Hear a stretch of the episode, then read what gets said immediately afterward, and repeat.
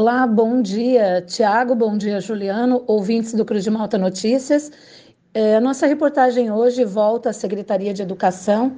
Converso aqui com a secretária, a Vanderleia Alves, para falar para a nossa população, para os nossos ouvintes, com relação ali ao termo segurança né, nas creches, nas escolas aqui do município, uma vez que tinha a contratação de guardas, né, e agora a gente quer saber como que vai ser daqui para frente, quais medidas estão sendo tomadas, se eles voltam em algum outro momento, o que, que se dá daqui para frente. Bom dia, Vanderleia, tudo bem?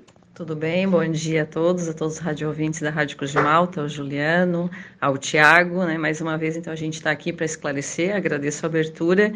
É, nós tínhamos feito a contratação emergencial dos vigias, nós tínhamos 10 unidades escolares, 10 prédios, né? Todos eles com vigias nas escolas, devido àquele momento que nós estávamos passando, né? Foi uma situação que seria para minimizar, né, até tranquilizar um pouco mais nos fatos, que a gente também não sabia. Tudo isso estava em investigação, não sabíamos se existia realmente esse risco iminente ou não de acontecer algo dentro das nossas unidades escolares. A princípio, foi uma medida que a gente viu como solução para aquele determinado momento analisando os fatos agora ocorridos, em questões né, de todos os atendimentos que estão sendo feitos, de todas as investigações. Essas contratações elas foram feitas como emergenciais, elas tinham a durabilidade de três meses. Então, esse, esse prazo já se encerrou-se, né? Foi feita uma reunião com os gestores das unidades escolares, foi pedido um feedback do retorno de como estava sendo, né? Com esse atendimento e como que seria daqui por diante. Então, as contratações, não que elas não vão mais poder existir, né? Se a gente vê que realmente existe a necessidade de ser realizada, só que tudo isso é uma forma de estudo. A partir desse momento, o que está acontecendo? A polícia está indo nas escolas e está fazendo um questionário com todos os gestores, perguntando o número de funcionários, o número de alunos, analisando o prédio, é, perguntando identificação de alunos, centro de uniforme, qual é a rota, transporte. Então, eles trazem um feedback de um questionário inteiro, completo, de todas as unidades escolares. A partir disso, eles vão fazer um relatório e vai ser entregue para a Secretaria de Educação e para a Administração Pública. A partir desse relato, provavelmente vão ser criados protocolos de atendimento e formas de como fazer a maior segurança. E digamos que desde a pandemia, né, as escolas elas já possuem um acesso restrito, elas têm profissionais que re recebem os alunos, muitas escolas estão colocando também sistema monitorado de autentificação facial, a escola do Barro Branco, no, no Criança Feliz, né, na escola de educação infantil já tem, as outras escolas também já estão fazendo os orçamentos para serem colocados esse sistema de reconhecimento facial. Então, todas as fragilidades que as escolas tiverem, toda análise que vai ser feita, nós vamos esperar também o respaldo que a polícia está fazendo esse trabalho realizado nas escolas. Então, a gente sabe que a segurança de todos é de grande valia e de grande importância. A Secretaria de Educação está sempre empenhada né, com, com, com esses resultados e para fazer a maior segurança de todos.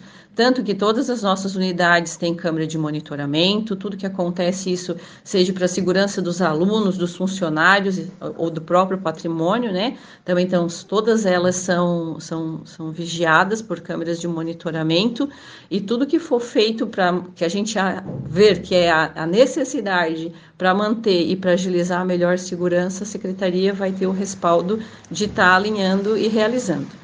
Então, esses vigias foram nesse primeiro momento e agora a secretaria dá andamento nesse novo formato para a gente dar continuidade e dar cada vez mais tranquilidade aos pais e os alunos que é, usufruem da, da Secretaria de Educação das nossas escolas para maior tranquilidade de todos.